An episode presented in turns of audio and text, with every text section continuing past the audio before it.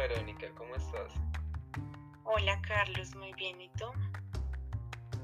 Muy bien, me alegra mucho que estés bien, muy entusiasmado de poder compartir este espacio contigo y poder hablar de temas que tenemos en común. Super Carlos, hoy la idea es hablar de los transportes, los contratos de, de transporte de mercancía y los seguros. Entonces no sé qué opinas al respecto.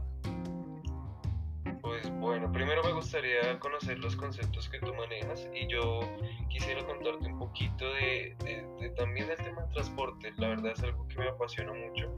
Quisiera contarte quiénes intervienen, eh, qué formatos se utilizan, cómo se aplican los términos de negociación internacional y, y cómo se conocen a nivel internacional. Entonces, pues, qué chévere poder escucharte.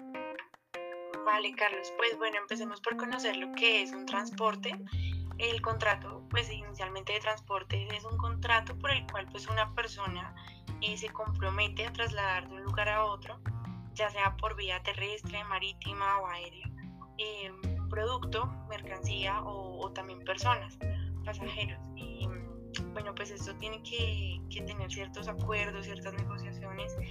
Los factores que deben tener en cuenta pues a, negociar eh, este flete. El flete es como el valor que se paga por este transporte. Entonces es determinar pues primero la, la posición que va a adoptar la empresa y cuál es su, su prioridad. Em, bueno, en estas conversaciones se deben manejar las características de la carga, la cantidad de envíos que se van a realizar, el modo de transporte, como ya lo dije antes, si va a ser marítimo, aéreo, terrestre, el volumen de la mercancía, la cantidad de pallets o de contenedores, la frecuencia con la que se enviará, o sea, la cantidad de veces, el tiempo de tránsito, bueno, este tiempo es el que se va a demorar la mercancía en llegar a su trayecto final, ¿no? Pues igual, pues sea, los tiempos son diferentes según el modo de transporte. La disponibilidad de los cupos, ya sea con las navieras, con los aeropuertos, em, el camión o el buque, el itinerario que van a tener estos transportadores, las rutas que deben realizar, la frecuencia de cada viaje. Entonces, pues eso es como lo, lo principal. También se debe tener en cuenta pues, un proceso que se debe llevar a cabo para el contrato de la compra-venta, ¿no? Y, pues es el compromiso que cada una de las partes va a adquirir, las características de la negociación, como la forma de pago, el precio, y las cantidades, como ya lo hemos dicho, pero sobre todo los incoterms, que creo que tú ahora nos vas a hablar un poco más a profundidad del tema, ¿cierto? Sí, exactamente. Vale, súper. Eh, también es importante determinar el lugar de despacho, los plazos de entrega y los seguros y el tipo del embalaje. Sobre los seguros también voy a comentar algo de pronto al finalizar un poco. Y bueno, no sé cómo, cómo te parece hasta el momento. Pues bueno, Verónica, la verdad sí sabía eh, un poquito acerca del tema de transporte, pero eh, me sorprende bastante que sabes mucho detalle y es algo muy importante saber todos los detalles de la operación. Entre más información tengas, menos incertidumbre vas a, a tener a la hora de tomar decisiones. Entonces me parece genial que manejes toda esa información.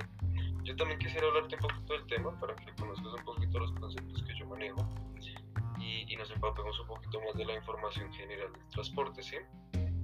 Vale, súper. Ok, mira, entonces, bueno, quisiera empezar por comentarte eh, de quiénes son las personas que intervienen en un contrato de transporte. Como tú decías, pues eh, se pactan obligaciones para movilizar mercancía y, a la misma vez se pactan responsabilidades. E, estas responsabilidades entre quienes se pactan dentro del mismo contrato de transporte es el receptor de la mercancía, en este caso la persona que va a, recibir el producto en nuestro destino, el transportista, que va a ser la persona que va a dirigir o va a realizar toda la operación de, de movilización de tránsito internacional, y la persona que va a despachar o, o, la empresa cliente en este caso, ¿sí? Sí. Entonces, para que lo tengas en cuenta, siempre son esos tres actores los que van a intervenir en un contrato de transporte. Eso, pues bueno, ¿qué más te puedo contar? Eh, ¿Qué documentación se debe contemplar en un contrato de transporte internacional? Es, es, muy, muy importante porque siempre la documentación es fundamental en este tema, ¿listo? Entonces, bueno, te quiero contar, mira, eh, de acuerdo a, lo que tú mencionabas ahorita de los modos de transporte, eh, la legislación obliga a que cada modo de transporte tenga un documento diferente que lo pueda identificar ante las autoridades internacionales. ¿sí?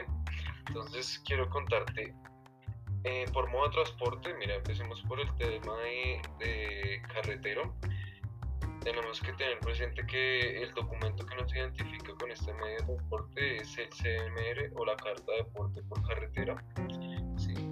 Por la parte marítima está el Bill of Lading o conocimiento de embarque.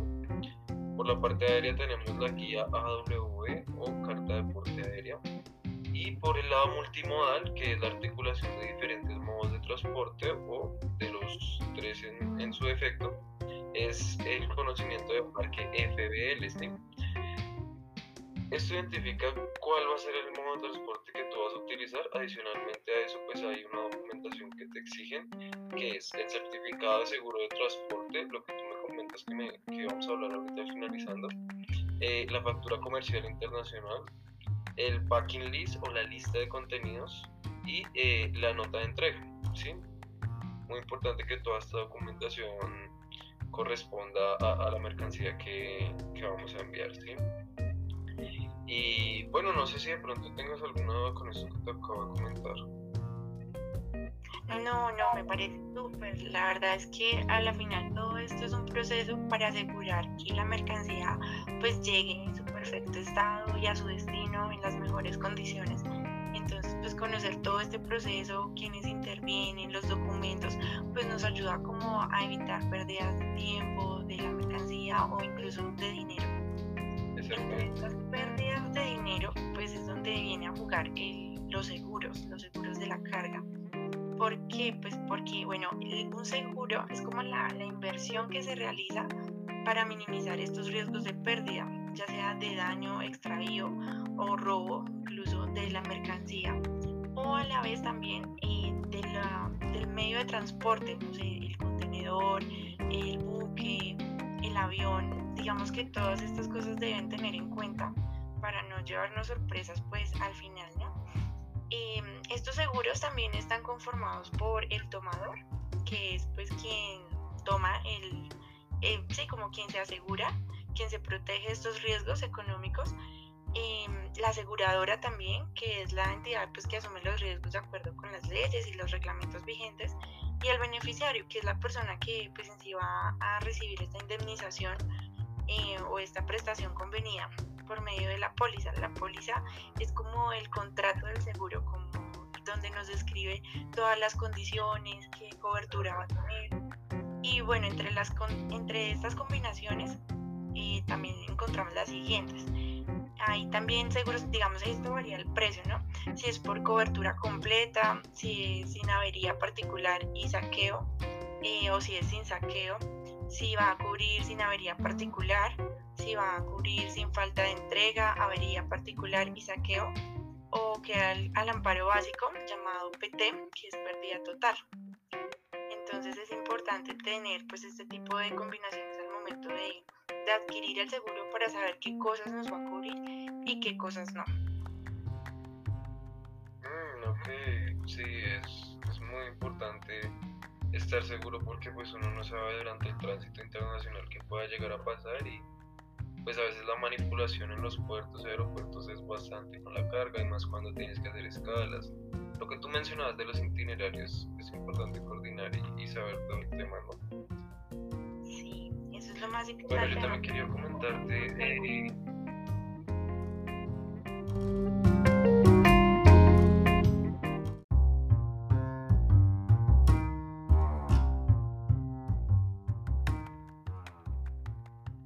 bueno, quería comentarte mm, acerca de cuáles son los actores que intervienen y cómo se aplican los inconterms y los seguros, ¿sí? porque lo que tú me comentas de los seguros cómo están conformados, eh, en qué momento digamos que lo tenemos que utilizar, pero pues quisiera como hablar de la parte más general.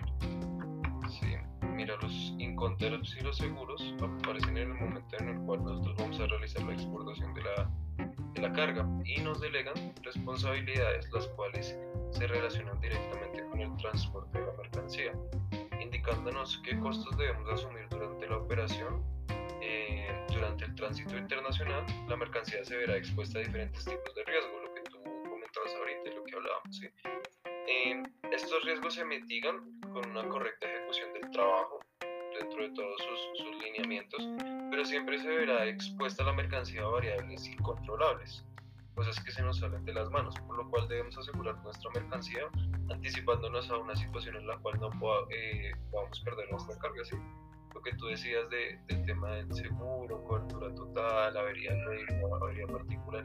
Entonces es muy importante conocer a detalle todo este tema una vez tú, tú tienes la intención de exportar una mercancía para pues, que no tengas ningún tipo de inconveniente durante la operación y todo te salga bien.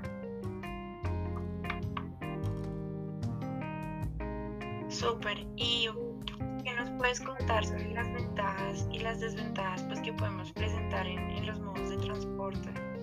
Bueno, eso también es bastante importante, ¿sabes? Eh, cada modo de transporte se caracteriza por de pronto contar con algo a favor que lo hace más competitivo que el otro, de acuerdo a, la mercancía que tú quieras transportar, ¿sí?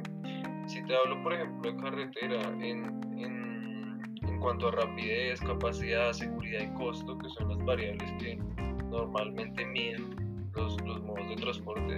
Si hablamos de rapidez, la carretera nos da una rapidez alta. La capacidad es baja porque pues es, es difícil movilizar grandes volúmenes de carga de esta manera. La seguridad también es, es media, ¿sí? porque siempre estamos expuestos, digamos, eh, a sacos, a robos, a accidentes, por ese lado es es un, un, riesgo que calcula cada quien, ¿sí? El costo es bajo, entonces por ese lado si buscamos economía, podemos escoger este medio de, transporte. ¿Y qué tipo de mercancía podemos eh, transportar? De todo tipo. Es la ventaja que tenemos con, con carretera. Si hablamos de ferrocarril, la rapidez es media, la capacidad es alta, podemos eh, alojar grandes volúmenes de mercancía. Eh, la seguridad también es alta, entonces es una ventaja también bastante buena porque te da una garantía de que tu mercancía va a estar segura, acompañado obviamente de los seguros de lo que ya hablábamos, y el costo es medio, ¿sí? entonces es un equilibrio entre rapidez, seguridad y costo, entonces pues es una buena opción. Eh, ¿Qué tipo de mercancía? Sobre todo los productos a granel y sólidos, ¿sí?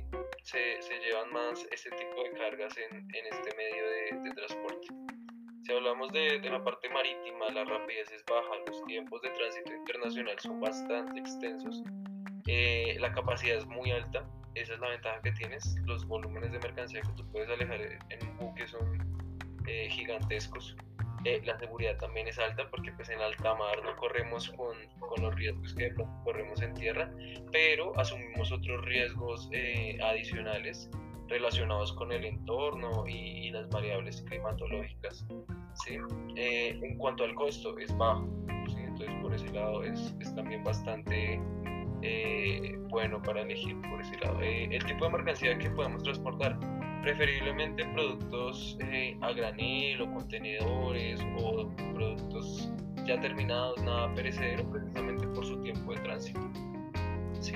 Y si vamos por el lado aéreo, la rapidez es muy alta, ¿sí? la capacidad es media, la seguridad también es muy alta, es, es muy parecido al marítimo en cuanto a seguridad porque eh, digamos que eliminamos ciertas variables de riesgo que asumimos en un medio de transporte donde, donde está en, tierra. ¿sí? Eh, el coste es alto, esa es la contraprestación que tiene. Eh, el tipo de mercancía que se lleva en, en, este medio de transporte son mercancías de alto valor, mercancías perecederas, envíos urgentes. ¿sí? se asume el costo alto, pero pues la efectividad, la seguridad y su capacidad, eh, digamos que vale la pena asumir ese costo, ¿sí? Y por último, pues nos encontramos con el multimodal, que es la articulación de los diferentes medios. Eh, la rapidez es alta, la capacidad es media, porque pues nos vamos a encontrar con dos modos de transporte que tienen capacidad baja, entonces pues la capacidad es media, la seguridad también es media, precisamente por lo que te comentó anteriormente, y el costo es medio, entonces pues digamos que es una buena opción siempre y cuando pues no, no tengas tanto afán y pues el tipo de mercancía que puedes llevar es de todo tipo.